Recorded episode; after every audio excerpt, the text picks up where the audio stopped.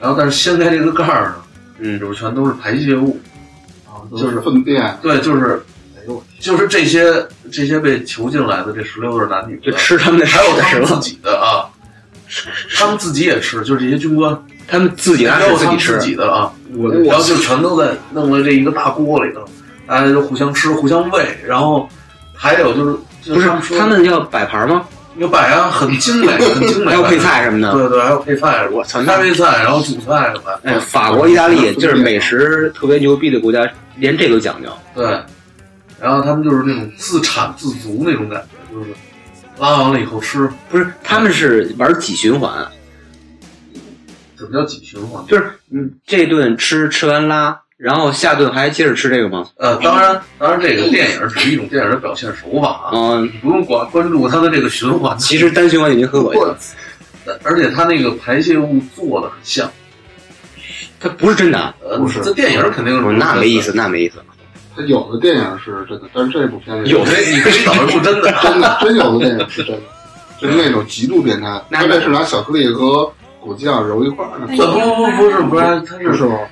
看着跟咱们吃那血肠似的，又在不吃那有点干啊，对，再配上有啤吸酒的， 呀，第二道菜是汤，就是他妈稀屎。不知道听众不知道听众觉得受不了受不了。不是，我有点 馋。 Boo hoo hoo hoo. I'm crying over you. I love you so. I never let you go. Oh, baby, baby, please. Set my poor 哎，大家好，这里是差点 FM 沙米，我是聪梅，我是大扎辉，我是芝芝，我相信大家对电影都是比较感兴趣的啊。然后呢，电影这个，比如分为一些女生喜欢看一些，比如说言情片儿是吧？然后其他像我们这种男生喜欢看一些比较灵异的、什么动作片儿之类的，也科不幻一定吧，大明儿，因为现在很多女生我觉得也喜欢看恐怖片儿什么的，挺多的。哎，他们就有那胆儿是想看，但他们不敢看啊。干啥？比较灵异的动对作啊，片有是春吗梅？就很喜欢看这种片子。啊那么今天聊一些什么呢？今天咱们不聊这些一般的电影啊，那咱们你说聊点那么儿多干嘛呢？咱们聊点不一样，聊点不一样的电影。这个电影呢，其实这方面啊，有最有发言权的是我们的大扎辉同学。其实也没有什么发言权啊，就是看的多一些。对对对，那是十大禁片儿是吧？ 确定讲这个？那就讲就讲这个，啊世界讲是这什讲么那样的个。？行，那今天呢，咱们就跟听众朋友们再说说这个十大禁片。嗯，十大禁片呢，为什么叫十大禁片呢？它这十部片子，呃，都在各国被禁过。原因呢，是因为里面的画面有些过于血腥、过于暴力、过于色情，呃，也充斥着一些比较变态的东西。这十大禁片儿是哪几部呢？首先，第一位，我觉得应该就是《索多玛一百二十天》，这是一个意大利导演拍摄的电影。第二部呢是《下水道美人鱼》，也叫《下水道人鱼》。第三部是《不可撤销》，第四部《罗马帝国艳行史》，第五部《感官世界》，第六部《杀人不分左右》，第七部《强奸我》，第八部《切肤之爱》，第九部《我唾弃你的坟墓》，第十部《魔法圣婴》。这个排序呢，在我心里的排序大概就是这个。哦，嗯。那其实我他说这十个片子，我只看过两个，一个是那坟墓那个，啊，我还有会哦一说个起你的是坟墓下到美人鱼。嗯，但是你就不太一样，你他妈十个你都看了，对对对，因为那你会都儿一般人干，真的上学的时候比较闲嘛，时间比较空闲，没事儿的时候就各种找片源什么的，嗯从我们的校内网上下，还有从各个网站以及从同学那儿找那个光碟来看。当然，我中间插一句啊，嗯呃，所谓的十大禁片呢，大部分的人是这样归纳的，还有一些就十大禁片，还有一些别的这些排名，怎么说呢？其实嗯这个排名也是你自己心底的一个自己的嗯排呃，名。也是我心里的排名，嗯也是就是比较大众的一个排名。当然呢，有可能有一些别的人觉得这个片子才是属于应该对十大禁毕片，竟没有一个官方对的嗯哦没有一个官方的对这么一个认证。对没事，你就按你的心理判定说就行。那咱们呢，先把这个索多玛一一百二十天啊，好吃的留到最后。嗯，咱们先得先来点开胃菜，对，先来点开来胃盘菜儿，。先来盘儿拍黄瓜，用什么开胃菜呢？嗯开黄瓜。那我就给大家先说一下这个《切肤之爱》。嗯可以。 《切肤之爱》是一部日本的这个影片，曾经呢也是被禁播过。这部片子呢，色情的场面说实话倒没什么，主要呢就是是暴力血腥嗯血腥和变态。嗯、呃，这部电影呢一开始讲的是一个丧偶的男主人公，他想在有生之年呢，再续弦，再找一个能跟他共度一生的这么一个女孩儿。嗯通过一些方式，然后找到了这么一个挺文静的一个女孩，看着很清秀，嗯长得也挺漂亮的，呃，主要是很符合她自己的审美啊，就那种有点那种怎么说呢，就那种像莲花的那种感觉，那种出淤泥而不染，啊，对纯洁，对，很纯洁。然后呢哦，女主人公呢，这个女孩确实也是出场就穿着一身白色的衣服，看着很纯净的、很文静的这么一个女孩。但是呢，这咱们一开始想啊，可能是一部 浪漫的唯美爱爱情片，对，很浪漫。啊嗯男主人公虽然中年丧偶，但是事业有成。嗯女孩呢又很年轻漂亮，也很文静，按说是一段应该比较美满的这么一个恋情，啊嗯但其实不是，剧情大反转，呃，是剧情是这样的，呃这个女孩跟这个男主认识以后，中间的这一段时间非常好，嗯就是从相爱了到是到相相相识到相爱，嗯，这个过程都很美好，但是呢，就这个女孩她的心理其实是有问题的。嗯这女孩她从她从小的时候呢有心理阴影，被她的父亲虐待过，就是她性心里边儿虐待对呃不我就这种呃打骂吧没有，交类似于打骂。没有交代的很清楚，就是可能有打骂，有嗯禁闭，嗯嗯有这种身体上的伤害，精神上家的 家暴，嗯嗯，对，可以这么说。然后呢，他心里呢，因为你知道咱们这个小孩儿啊，从从小长大，如果要是童年过得很不顺的话，呃，有一些阴影的话，他会放，他长大了以后，这个心理的阴影会被放大，对童年阴影哦对影响心理发展。对，他会被放大。这个女孩儿呢，她就想一直想找一种心理上的释放，结果很不幸的，嗯这个男主就被选上了，就这个中年的这个男人。哦他跟他打电话的时候，就把这个男主叫过来的时候，嗯，这时候就已经预示了这个，因为那个女孩她的表情就不是那么纯洁了，嗯变得眼神什么的变得那种很阴险的那种感觉，嗯等于画风一下就转变了。然后呢，就是一开始出场的时候，就是他准备开始虐待这个男主的时候，那男主是装在一个麻袋里的，一直在那儿吼，就跟那个就跟那个杀猪一样那种闷的那种声音。这个男主他就是这个讲后边呢，其实主要我觉得这部片被禁的原因是主要是后边那部分，就是他怎么样虐待这个嗯虐待部分虐待这个男主角，嗯，他是把他给弄得不省人事之后，然后用针刺，然后捆绑，包括还有一些烧烫的这种方式。啊，来嗯虐待这个男主角。当然，这个我觉得最让我感觉他的生化很对位的、很同步的这个地方是，他在割断这个男主角的脚的时候，他用一根钢丝，根钢丝，然后勒住了这个男主的这个脚，那个声音就蹭蹭蹭这么着左右的这么拉，这样拽拽这个嗯，线左右声道来回倒。对对，这样拽这个线，看着呢，当然日本的这个拍摄手法也很好，嗯就是它的很真实拍的，把这个腿这个从脚腕儿那块儿，嗯然后一点一点儿就看一开始是血痕，然后那个钢丝嵌入到这个脚里，露出骨然后头这了个声音呲呲呲呲嗯呲的，然后到最后锯断。当时这一块儿呢，呃，别的都还好，因为我也看过很多的恐怖片儿什么嗯嗯嗯的，其实没什么。但是随着这个剧情的发展，到这个锯断这块儿，锯断这块儿我是倒着看的。就是眼里就倒呃，了。我我的意思，呃，对我觉得吧，这段他那个生化实在太对位了，你知道吗？嗯嗯那就是那那那个男主是醒着还是晕着？他的他是这个是有感觉的，他是有感觉醒的，着所以就是那属于是半昏迷状态吧，应该我是的天啊呐，他肯定是有感觉的。就像有一部电影是那个电影金环，呃不不不是《电锯惊魂》，就是那个《守法公民》，那部电影讲的就是哦就是他为了复仇，嗯把那个他的仇人啊给放到呃放到一个仓库里，废弃的仓库里。嗯，然后呢，虽然他不能动弹，他把他用一用了一种什么药还这是哦是真毒迹，对，让他让这个仇人不能动，但是呢，他施加他身上的这些痛苦和伤害，他一点儿也不会错过，全都能感受到。对，呃，这个呢就类似于这部电影，这个就是《切肤之爱》。当这然个了，这个其实啊，这个嗯禁片儿和所谓的正常的商业电影儿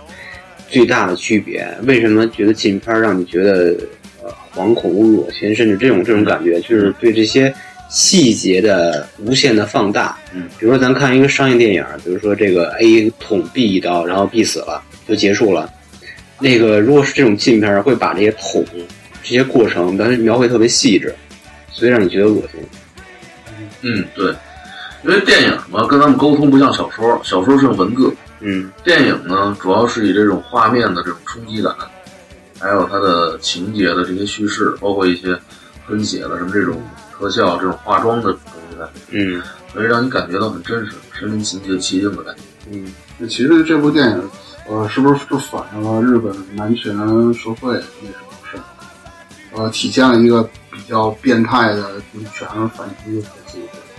嗯是不是？呃，当然这些东西呢也有，呃，所有的电影都是见仁见智，就像就像那那句话怎么说来着？一百个读者的心里有一百个哈姆雷特。不是一千个吧？一千个读者里啊， 我日，就像一千个读者里心里有一千个哈姆雷特。不重要。我还觉得你说那钢丝巨腿那个那对，那是给我印象最深的地方。因为嗯关键关键是那男的还有感觉。对，对呃，突然想起昨天微博那个热搜，不是说经研究表明，人死的时候是知道自己死了的。是吗？不是人死了的时候知道自己是死了，呃，这其实是一个，那那谁转发给那个知道那个？对对，呀，太矛盾了，我就这是一个挺矛盾的事儿。 对，就相当于呃 A 要死了，呃而 A 死了，并且知道 A 自己知道死了，但是 B 知道 A 死了，知道知道 B 死了。对，我操，听众朋友都听清楚。那个我记得之前是《鬼吹灯》还是哪一个小说里面，是不是说忘了忘了是哪个小说里面说给一个人的惩罚就是，嗯，他可能是追求长生嘛，他的灵魂还活着，但是他已经别人都以为他已经死了，就给他埋进去了，然后他的灵魂时刻感受着他的他的身体腐烂。然后什么蛆什么的，满尸体上爬那种，感受到自己一点点腐烂的那种哎呦感觉。我的天，想想我就觉得瘆得慌想不起来了，我还真不记得《鬼吹灯》里有这个。那可能我记错了，我忘嗯了是哪个小说了。但是，反正相比之下，这个可能更真实，你能感受到那个腿被锯的那这种就感应觉。了一句话啊，苏梅刚才那个话，就是死并不可怕，死的过程最可怕，因为他都能感觉 到。因为他知道自己马上就要死，要不说那个电影里老有那种说给一个痛快什么，给一痛快对对，对全是这种，不是什么求速死，啊就是这个。痛快点儿死比尤受其折磨强。尤其那种犯了大恶的， 嗯。嗯，就跟那时候那个商朝那个炮烙什么什么那嗯种炮烙啊各种酷刑什么的，咱们这个切肤之爱就大概是这样啊。嗯具体很多的一些细节，当然肯定比我讲的要还得看，还 得看。对，还是大家，我觉我觉得要是能找到这部片的话，可以去看一下。嗯，或者是个人承受能力不一样，觉得自己可以承受嗯不。是你可以倒着看，对，这如到如时候可能如果听众朋友们想看的话，可以微信搜索“差点 FM”，加入我们的听众群，我们会发给你，这广告痕迹太重了。嗯，时时刻刻都得打。不是关键，人家微信怎么搜索你的听众群呢？不是啊，就是加我们微信，啊我们拉你入群。咱们刚才讲的是这个《切肤之爱》，是一部日本的电影。然后咱们现在呢，第二部电影啊还讲还是讲一部日本电影，啊是《下水道美人鱼日本高》，听着啊，也都是一个很唯很唯美的这么一个电影。啊嗯嗯但是呃，其实这个《下水道美人鱼》呢，我觉得它的最后想表达的主旨啊，这个风格呀、我觉得跟宫崎骏的动画有一些相似的地方，讲的都是这个爱护环 境、保护环境。环保 主题那个对对纪念环保主题是因为环保被禁了是吧？对，它为什么被禁呢？嗯是因为呃，咱们从开头讲啊，嗯这个男主角啊，他是一个很落魄的这么一个画家，嗯他小时候呢，在家的周围有一条非常美丽、非常清澈的这么一条河流。嗯然后呢，可能因为时因为这个时代的变迁也好，这个污水的排放，又变成一条臭水沟，变成一个下水道，嗯就是变得变得很脏。呃，这个下水道里呢，经常有一些死的东西，还有死的婴儿、死婴。嗯他有的时候会去这个下水道去画画，画的是什么呢？画的是死婴，还有这些就这些咱们觉得很脏的这个嗯，东就西是。阴暗的东西。对，很阴暗的这种。然后他自己想，为什么总来这儿画画？可能就是他回忆童年的这个地方，其中给他留下很多美好的地方，就经常来到这个下水道这儿画画。有一次呢，他在画这个死婴的时候，发现了一条美人鱼。当然，这美人鱼啊，不像咱们在大海里或者说想象中的那样很美，但其实也很美啊，嗯长得也很漂亮。但是呢，身上有伤口，嗯，然后这个伤口呢，就是有一就像一个肿瘤这样的一个东西，是是也不知道是受伤了，是被污染了这么一这样的，就身上有一个肿瘤。嗯然后这个画家呢，就把这个美人鱼带回到家里，那个美人鱼要求想让他给他画画，给他放，因为鱼是离不开水的嘛，嗯嗯然后给他放到浴缸里边。嗯然后这个画家就去给这个美人鱼作画。在作画的过程中呢，就发现这个美人鱼啊，它的伤口越来越严重，可能是就这个有感染，污染对有这个感染毒素侵入到身体里，这个身上呢，这个肿的部位就越来越多，这个肿瘤哦有很多的肿，然后就是它为什么我觉得它被归纳于禁片儿之中，是因为恶心是吧？是一就是我觉得这部片子最大看点就是恶心，生恶心嗯你。对对，生恶心，它的很多的那个，有但是但是你看完了，嗯，说明我的耐力比较嗯倒着看的那种。我没有，我到我可以把他身上的那些肿瘤嗯当成一种五颜六色的 一种东西来看。给给截图放大了 看，对对，他的那个身上的那个肿瘤，然后就是有各种颜色啊，真的有的更啊，严就重是的。什么青的、紫的，反正就花花绿绿的那种感觉，嗯身上长满了那种就像那密集恐惧症的朋友就建议不要看。嗯嗯这种很恶心。然后在它还留着粘液，然后有的那个包啊，它是就是那个肿瘤破了，破了以往后 外呢，滴的是里边吗？还钻出很多蛆来，我很多虫操！子，就然是后一条烂鱼，对，这呃然条后咸然后鱼然后你看着看着就饿了，流出很多粘液。女主这个美人鱼，女主长受不了这个这个痛苦的折磨，她这个伤痛的折磨，她最后呢要求这个画家杀了她。求速死给！对对对对，咱们好像这这一主题都跟复仇有关系，想把这个就让他把他给杀了。后来这个在这个画家把这个美人鱼给肢解了以后，然后呢出了一个婴儿，这个婴儿他的四肢是健全的，就是正常人类。对正常的人啊类，嗯并不是人鱼的这个形状。后来这个画家疯了，然后呢，这个邻居呢，这时候因为他肢解这个美人鱼的时候有血渗到地板里。楼下找了是吧？ 对 对，你们家然后漏血了。邻邻居就报警了， 嗯报警了，说这个画家呃，说这个画家杀妻，嗯，然后后来就被抓起来了。怎么会说他杀妻呢？难道不知道他没有妻吗？对啊，这是也是我主角为什么要报他杀妻而且它肢解的时候那鱼尾巴都看不出来。那个叫叫报警的说他宰鱼血，呃他看见血，他报警，我知道这就是正。常。嗯但是你怎么会杀妻呢？他不是一直没媳妇吗？是对，这是一直没有，我也不知道怎么回事儿。然后哎，这画家是不是跟邻居不太熟啊？ 我觉得就跟这我可似能的可能没准还是个隐喻，就是那真实的媳妇儿是美人鱼，是画画家自己哎幻想的，哎，这有可能，这是又提高一个新的高度了。不然他生的孩子也不会是个人，对吧？对对对对对。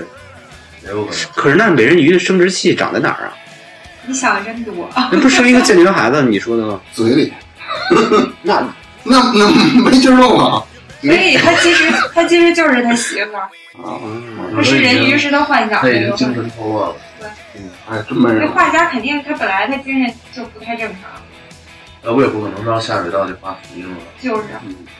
哦，那个死婴，死婴死婴和现在抛出来这个孩子应该也有联系。 承上启下。 嗯 啊呃，咱们下面来讲一部这个美国的电影，是一九七八年上映的，都是比较早的。对，是我唾弃你的坟墓。这片子好多人都听过了。对对对对对，嗯，这片我也看过，对，这个电影呢，也是在美国电影史上很出名昭著的一部电影。也是什么恶心啊什么的。呃，主要是讲的是强暴，强还强有奸暴力，嗯，就是讲的是一个女作家复仇的这么一个故事。片子呢，讲的是一个年轻漂亮的这个女作家，叫珍妮。嗯，然后她去河边的一个小镇去度假，她是一个作家。嗯，她在加油站上的时候呢，认识了三个男人，然后这其中一个叫马修，然后这马修呢是超市的外卖，他可以送外卖啊送货送外卖送送外卖嗯外卖。咱们刚才也刚点了外卖，啊，饿了么，晚上点了个外卖，然后这个送这个外卖的马修呢，就嗯来到他家里头。嗯，他是一个比较羞涩的人。你说马修还是谁马？修？嗯， 马修是一羞涩的对，是 比较人，羞涩的人。骑着马羞愧的过去。然后他来到这个女作家的家里呢，就看着她很年轻漂亮，嗯，然后就爱上她了。哇哦，嗯，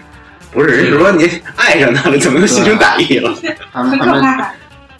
开头的时候也挺美好的，都都是一种纯纯的爱。有但种嗯是但是人家是不是纯纯的爱，咱也不知道。反正就是他爱上了这就个是两个人是不是你总觉得你跟家待着，然后来一送外卖的小哥突然之间就爱上你了，对你不觉得很可怕啊不吗？可怕，因为我看好多这种毛片儿，有情节毛片儿，全是这种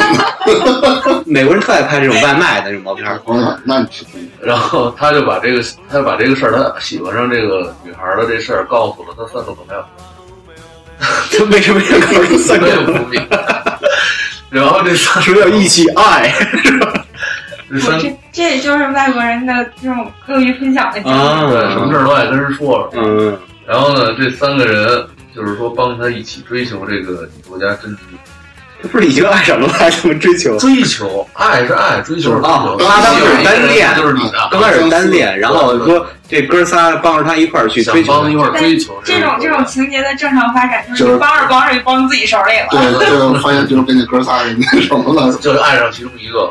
嗯然后呢，这个白天的时候，这珍妮呢就穿着比基尼啊，在这个她自己的小船上躺着，在这个河里面。还挺啊珍妮穿着比基尼，哎呦对对，呃其实就是来一段 rap 哎。呦，然后她在这个船上躺着的时候呢，突然就来了另外一条船，这个船上坐着就是马修和他那三个朋友。嗯然后这三个朋友呢，就是可能因为那个美国的年轻人啊，可能比较爱玩儿爱闹，然后他就来回来去这么着过，这个船就在他周围转，他掀起的那个波浪啊，差点把这个珍妮这小船给掀翻了。你藏么捣乱吧，这人不家是臭流氓吗？嗯其实就是一啊种骚扰，我觉得嗯，珍妮倍儿美，哎呦， 那是 你，珍妮很气愤，啊，他他不是哦哦哦，因为他没还没爱上马修呢， 对他觉得他自己在那儿晒太阳的时候，突然来这么几个人干扰他，人家把他弄翻了，我觉得很气愤。嗯，珍妮就特别生气的堵住了，然后把这这是体诅咒，是心里边儿说当面儿我说你们这帮傻逼，然后他就把这个船停在了这个岸边的那个水那个草丛里，从两边从停在岸边，就是把这个停在岸边。嗯这时候四个男人就围上来了，这四个男人也听见了，就围上来了，嗯嗯嗯，然后就不可描述对了，开始，对他就不会聊别的，就直接强暴了，就把这个不是，那就是那马修呢？马修呢？让人看看，马修虽然当时也有很纠结啊，但是、嗯对对，估计、啊他就说我先来，因为他的可能人性上也做了一些斗争，嗯我，觉得哎这是不对的，还但是屈服于肉欲了但其实啊，我觉得那几个朋友来可能就是为了这事儿，那几个朋友跟他一起做的。啊。他那个马修是让这个三个朋友帮他追那个珍妮，对其实那个三个男孩是想，对，但他可能也是抱着好玩儿的，但是一看啊可能觉得太性感了，然后哇哦，然后他们就在这个森树林里边就把这个珍妮强暴了，这四个人轮奸了吧？对，应该给是这，个轮奸了。嗯，然后那个最后后来呢，他们觉得在森林里还不还不过瘾够，还不过瘾，嗯，啊，又把他这个场景对，又把他带到屋子里边来强奸。不是，那那个马修他在干嘛？他可以就是反抗，或者是就比如说拦着他那朋友，他可以胆儿小就不敢不敢拦着嘛。不是我更们不刚要怕那三个朋友对他就是什么对实施暴力什么而的。且他但你不能你也去啊，他本身是一个很腼腆、很内向的人，没看出来啊，也都没有一块儿参与了，哪儿腼腆了？也一开始啊，他是他是挺纠结的，就觉得不应该做这个事儿不是你这个纠结是你想出来的啊。他在表电现视里出来表现出来的啊，对。后来，但是呢，他最后也参与了这个的就是确实他们太粗俗了。嗯，这个这四个人呢，就离开了这个遍体鳞伤的这个珍妮，嗯就走了。嗯，然后呢，他们其实他们做完这个事儿以后也挺害怕的，就是让这个马修回来把这个国家给杀了，让马修就就杀人灭口，啊让这个马修回来给杀。我觉得这个马修在他们当中也是一个挺懦弱的人，是一就是崔吧，一直就是被他们欺负。嗯啊嗯就是相当于那个三文带他玩儿那种。对对对对对。但是这个马修回来以后呢，他也是不忍心，而且挺内疚的。啊，他就把这个刀上，他就把这个凶器上蘸上血，回去就说他把他杀了，其实他没有杀这个主人。嗯，后来这个女作家呢，这后来回家的时候发现自己身上遍体鳞伤了，那肯定这时候她肯定内心特别痛苦，嗯，然后是这种受了屈辱的这种感觉。但是在这个事儿发生以后呢，一直这四个人都没有接到这这这没有收到任何消息，说什么湖边有死人了。嗯然后有人什么被强奸了什么这样的这个事儿，嗯也没有警察来抓他。嗯过去了一段时间，有一天呢，这个女主角又来到了这马修的超市，跟他聊天了，好像就完全没有发生过这件事儿一样。嗯那这时候马修心里也很紧张，然后说他怎么跟没事儿人似的，明显是憋大招呢。然后就是把这个马修给带到，就经过他的那个引诱，引诱这马修，嗯就再次把他带到他家里，嗯嗯，就是把这个马修给杀了。怎么杀呢？这这是不是也是那种特别痛苦，是不是那种暴力那种？我觉得这马修也是色心不改啊！你第一次这事儿人家没报警，你后来回来发现人跟没事儿人一样，人家本来已经有问题了，你你不觉得他在憋大招儿就算了，你居然还跟人到人家？对，我觉得也是，因为其实他心里应该特别复杂，他没准他会这么想。如果我是马学会这么想，他不会恨我们这几个人，尤其尤其不会恨他，因为这个女孩已经爱上他，已经爱上我了。但这可能然后是这么想的，然后这次过来就想续一发，觉得上次还挺美美妙的。对，然后他这觉么得想什么逻辑？ 他可能觉得这人已经被征服了，哇哦这女孩被征嗯服了，嗯就已经逆来顺受了，嗯啊，但是其实他想错了，嗯他就把他带到家里来以后，就是跟他跟他开始发呃开始作案，嗯，就是这个马修跟这个女作家，那肯定的。然后在高潮的时候，嗯，他就把这个马修拿一个绳子给套到勒住，这俩人谁高潮的时候？应该是这个马修高潮了，哇哦但马修他高啊不是有一潮咱们那叫性窒息嘛？那个嗯，就是掐脖子那种。用绳子，其实对他他把他套路头给他勒住了，然后掉在了树林里。哎，啊我觉得这其实这这对这马修也挺仁慈的，先让你爽一下，爽到最极点上以后，这就是一种报复。嗯，你既然喜欢这种事儿，就让你在最快乐的时候死。那还挺好，挺挺仗义的。嗯不，对啊我我也觉是，我觉得是因为只有这个在这种时候、这种情况下，那个女女的才能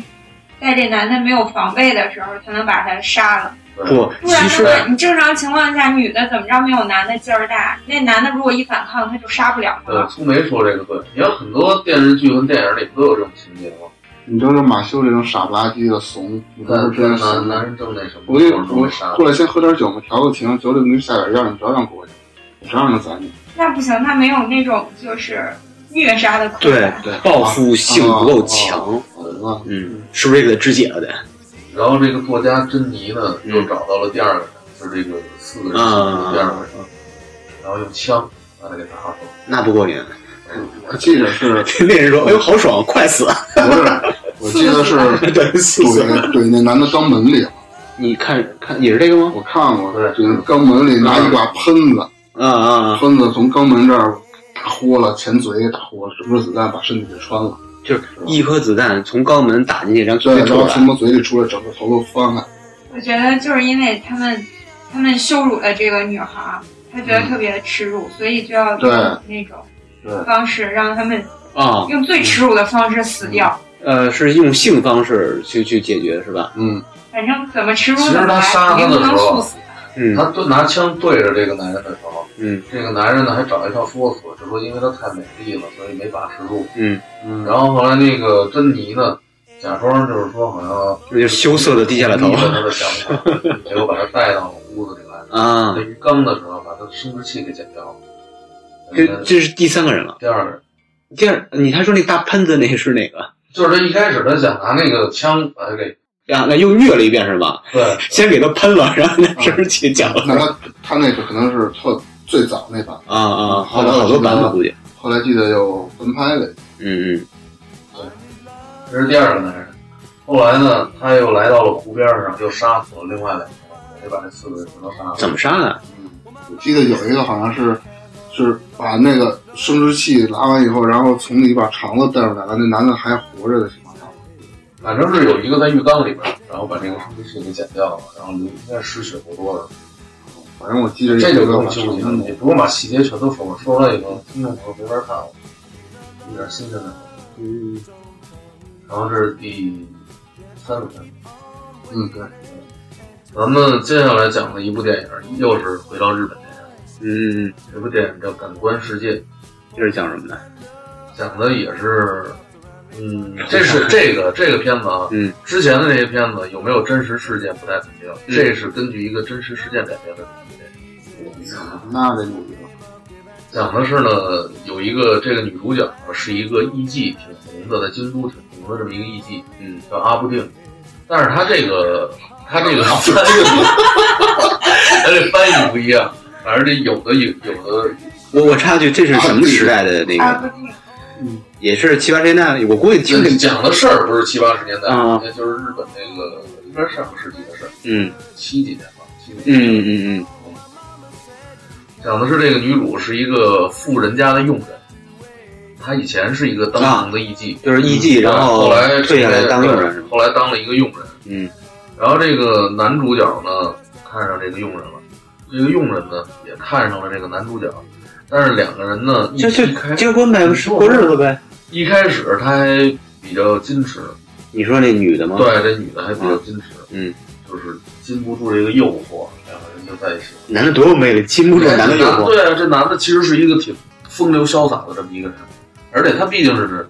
男主人嘛，家里肯定是啊，有有点权势什么的。，嗯，后来这两个人呢就私奔了啊，也不能说真的私奔，就两个人去外面。这男的是有家室，是这意思吗？对有家室，啊，两个人就私奔到了一个旅馆，然后每天就是没日没夜的就沉醉在这种肉欲的这种世界里。啊，性爱，对对，天天俩人就没别的事儿了，就全都是这个事儿。然后里边就是挺美好的。嗯，累死了很多就是用各种方式，就咱们看起来可能比较变态的刁钻那种方式啊，对，然后角度什么的。对的，来来那个就这个户外行达到行自己的满足。哇哦，啊，其中啊，其中有一个情节，哇我哦，记得挺清楚的。多难多难。呃，这个情节呢，就是用鸡蛋，这个嗯鸡蛋在这个塞到了这个女主的这个嗯阴道里，嗯嗯嗯，又给出来了，这鸡蛋又给弄出来了。是煎鸡蛋还是呃说不是，这就个是一个煮鸡蛋，啊？他妈 贱的，然后这个，然后这个真他妈能男贱！主角给吃掉了，哇啊，哦，就是就是这么一个事儿，就是他反正里边用尽各种这种变态的方法来达到自己的那种性欲上的这种满足。这有什么可满足的？你看就就这个变态啊！嗯啊，过去的时候，我觉得娱乐的事儿也比较少嘛，没什么事儿干，也就是这些事儿。最后两个人在这种性爱的过程中呢，就是爱上了对方，就是两个人因性而爱嘛。对对对，需要对方，需要彼此。嗯后来这个女的佣人呢，实在太爱这个男主人了。嗯然后他为了把他就是说占于己有，就是以后不能再让他再想任何的女人，嗯再碰任何女人。嗯然后他就在高潮的时候，嗯，把这个男主人的这个阴茎给切掉，就是变态的占有欲，对，就是也是在男性高潮时候。也是在高潮了。因为他可能是怕有一天哦会所以失去。所以提醒广大的听众啊，高潮的时候一定要小心。不，不要做，就不要做。 对， 对对对，那柏拉图，咱都柏拉图，咱这期能播？能播能播，我觉得这个够呛。这绝对能播，没事儿。然后这个片子呢，是根据一个真实案件改编的，嗯就是在这个事儿大概发生在一九三六年的时候，嗯也是这情节基本上也差不多。嗯嗯然后这个事儿当时在日本挺轰动的，就说错是啊，这是现在听着特别什么。根据一个真实事件改编，嗯，这就是感官世界就。最后呢，那个是逮着没逮着怎么办？嗯，好，他这个片子主要反映的不是说这个结局是怎么样，啊、而是他就是说想反抗这种日本一直男尊女卑的这种，其实现在都没有好转。对这种这种状态，主要也是反映一个女权，嗯我嗯觉得是这样。嗯，电影所表达的这个画面了、情节也好，这些东西其实都是其次，主要是它表达的主题，没错。冲破了日本的这种传统的价值观。那其实这个片子有百分之五十是因为这些理念背景，有百分之五十是因为画面背景。对这个理念很重要，还有就是这个画面，嗯就是过于血腥、过于色情。嗯嗯，这得找一找片子看一看。嗯，这个也是强烈推荐的，对，真是强烈推荐。其实就是十大禁片儿，当然呢都很血腥暴力，但是呢，我着重就挑出这么几个来讲，嗯，因为有些片子呢，可能就是我觉得情节过于单一吧，嗯然后呢，完全就是以色情的这种或者暴力的画面，就类似于不可撤销，嗯，嗯它就是完全以这种暴力的画面让你堆砌这种了这。对观众产生这种不适应。嗯就是我记得有一镜头在《不可撤销》里边，就是拿着煤气罐嗯砸一个人的头，砸的很真实。然后这个就是很暴力，但是我嗯觉得比较有看点的几部，我给大家就是说的这几部，嗯就是都比较有看点。嗯，嗯，咱们现在说一下最后一部电影，就是我要推荐的。就相当于你心里打分儿，哎，对，我分儿最高的我心里的分儿最高的一部电影，嗯我觉得也是变态指数最高的电影，嗯就是《索多玛一百二十天》。啊，听听说听说过过这听部过片子吧听《索多说过，玛一百二十天》。嗯，这部片子呢，主要讲的是在二战的时候，然后纳粹占领了北意大利的时候，在一个别墅里边，我记得是，嗯然后囚禁了几个从当地来的十六对儿嗯，青年男女，十六对还是十八对？呃，好啊像不重我要，记得是反，正对，全是年轻人，嗯少男少女。啊反正就这些人把他们关到一个屋子里，嗯，对他们进行各种的语言上的、精神上的、肉体上的各种变态的这种折磨。嗯还有就是，我对我记得有印象有有还找了四个妓女，就嗯对他们这些这十六对男女给他们讲这些黄色的段子什么什么下流的语言，对，这个印象特别深，就是那个妓女一边讲这些淫荡的事儿，嗯然后那有四个人物嘛，呃，比如说什么有一个总统，嗯还有什么一个主教什么的，嗯那个比如说。他们听这些段子，一边听一边击奸男的，或者说一一边让那个女孩帮他手淫什么的，对对这种情节。反正就是各种很变态的这种情节。嗯我觉得这个就是反映了当时那种纳粹那种对被占领的这些我这些国家的这种这种疯狂的这种蹂躏以及他们那种变态的行为，已经比较反人类了。对，是吧？然后还有一个情节，我记得是他们让这个十六对男女呢互相结婚，给他们办婚礼。嗯，然后在办婚礼的过程中呢，强奸这个这个新郎新娘和新娘啊。嗯，就我不明白他们怎么那么有想法似的。不是，他你不能用咱们正常人或者主流人类的恋爱观、价值观、性观念去衡量他们的想法，因为他们已经是完全不在一个轨道上行驶了心理。对对对，其实你说这是不是也是战争中他们所带来的压力所造成的？因为是一九三几年、一九四年的事儿嘛，肯定是战争法西斯战争那会儿。呃，那就是可能战争战争后遗症嘛。不，但是这咱不能用这个事来为他们开脱，他们犯下的罪行是不可饶。嗯嗯在整然后还有一些情节我印象特别深刻，就是让我最受不了了，就是在一个餐桌上，他们就很豪华的一个餐桌，嗯就是那种过去你看那些法国的那什么贵族、意大利贵族，他们吃饭的那很长的桌子，嗯上面啊。有各种精美的那个器具，就看那个，咱们看国内贺岁片儿，什么阿姨土鳖公主，就那个，就那个，就那种很长的桌子，对对对两个人对着说话都费劲。嗯嗯这些人呢，就是有军官，还有这些士兵什么，他们就坐在这个桌子上。嗯然后，但是他们吃的东西呢，就是一那他们的这个盛盛菜的这个器具也非常好，嗯，就很很亮，很就好像是我觉得都是全银打造的，纯银打造。然后，但是掀开这个盖儿呢，里嗯边全都是排泄物。啊，就是是粪便。对，就是哎呦我天，就是这些这些被囚禁来的这十六对男女，就吃他们的还有他屎们吧自己的啊，他们自己也吃，就是这些军官，他们自己拿还水有他己们吃自，己的啊，我然后就全都在弄到这一个大锅里头，大家就互相吃、互相喂，然后还有就是，就不是他们说他们要摆盘吗？有摆啊，很精美，很精美，还要配，菜什么的。对对，还有配菜，我操，开那胃菜，然后主菜什么的，哎，法国、意大利就是美食特别牛逼的国家，连这都讲究。对，然后他们就是那种自产自足那种感觉，就是拉完了以后吃，不是，他们是玩几循环，怎么叫几循环？就是嗯，这顿吃吃完拉，然后下顿还接着吃这个吗？呃，当然，当然，这个电影只是一种电影的表现手法啊，嗯，你不用管关注它的这个循环。其实单循环已经很恶心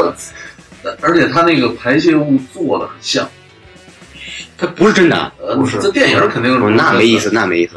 它有的电影是真的，但是这部片子有 有的你可以找人不真的，啊 真的真有的电影是真的，就是那种极度变态，那那是拿巧克力和果酱揉一块儿的，不不不不是不是，它不是是吗？看着跟咱们吃那血肠似的，我就再也不吃肠，那有点干啊，嗯对，再配 有点啤酒稀的呀，第二道菜是汤，就是他妈稀屎。 不知道听众不知道听众觉得受不了受不了。不是，我有点馋。这个就是索多玛一百二十天，在我心里就是那是变态指数。我觉得如果要是满星是五星的话，我给他满分了。是不是就因为这个全分宴的？呃，不不不光这个，还有里边儿他对那些人的折磨，那些精神肉体上，我觉得都达到了一个极致。我觉得给我冲击最大的就是这个全分宴的，听着又你也是干吃的了是吧的又是 稀的，我觉得嗯嗯挺好。不是，第一道菜是沙拉，就是头天谁你妈吃韭菜了， 就是这个。还有第二道是汤，什么还是像那这个个金针菇，哎怎么可以这是怎么出来的？这个什么就是 See you tomorrow，鲜菌浓汤。 第三道主菜，一嘎巴一小球劲儿盘起来，呃，再有然后他妈跟鸡巴说甜点啊， 呃呃，然后咱们现在呃这几部片子基本上就讲完了，在听众心里也有一个自己的排名。嗯，当然我，我还是推荐大家，如果要是适应能力比较强的话，嗯。接受能力比较还是看一下。那个索索多玛那个有没有特别那种暴力的镜头？因为我有啊，一直在说他这们个殴打殴打，殴打，呃周游但是它主要不是以这个暴力，我觉得应该是那种精神上的那种折磨。嗯，嗯我觉得这是一个看法反正最后也不是都把这些孩子全杀了吗，是，看那个是简介，嗯，也有写的。啊这就是而且啊，我插一句，就是那个那天看的影评说这个，那个导演啊，这部电影儿上映了没多久，就他妈死了，说他妈是被那个他导演是一个同性恋，叫什么帕索里尼，是叫帕索里尼吗？还是叫什么？他是一男同性恋，然后被一个十七岁的男妓给弄死了。他是不是这个看完这个他片这子个挺传奇的。嗯，帕格里尼本身就是一个特别传奇的人物，他是应该是三十多岁开始拍电影儿，我觉得他那个死啊，对他来说是一个特别完美一个结局，因为这人啊，从出生到那个死，这个这整个的人生历程啊，就是一直活在矛盾之中。怎么叫矛盾呢？他那个他出身啊，他父亲是一个法西斯分子，法西斯一个什么军官嘛，还是怎么着？意大利那边嘛。他妈结果是一个反法西斯的一个人。啊，这两口子肯定长长期就不合了。对对对，肯定不合，这他妈的理念都不一样。而且这个帕托里尼啊，呃，信那个什么那个信教什么信神什么的，但是他恰恰又是跟那个天主教抗争最有名儿一个导演，就相当于又信教又反教，是这种特别矛盾。还有啊，他是那个什么马克思主义吧，就是一个忠实的拥护者，但是因为他是同性恋，被他妈开除党籍了。全是全是哦啊这种，嗯全是矛盾。你别看他出身，其实家庭环境还是真是不错，但是他从三十九岁拍第一部电影，什么《寄生虫》，以及后续什么那个《罗马妈妈》这种这种东西，全是反映那种底层的劳动人民那种生活现状，什么妓女啦，什么皮条客啦，什么青年什么这那这种东西。啊，然后这几个影片也讲完了，但是给我触动比较大的还是那个《索多玛与阿尔提亚》。确实真香啊！真的，我我我能预感到，就是说听众朋友们肯定说是回去的，前面我不知道，肯定会去搜这个《索多玛与阿尔提亚》，因为中间那说的那个什么干的稀的，咱们说的都是挺香的，是吧？嗯当然提醒听众朋友，吃饭前看。嗯嗯你吃完后最好也别看。嗯，呃，本期咱就录到这儿。对了，最后再说一句啊，如果你们喜欢收听我们节目，请在荔枝或者蜻蜓还有喜马拉雅上关注差点 FM，然后也可以搜索微信号呃差点 FM 来添加我们的微信。如果你有任何建议的话，也可以提给我们哦。好，那今天咱们就说到这儿，拜拜各位。拜拜。拜拜。 Ooh, ooh, ooh.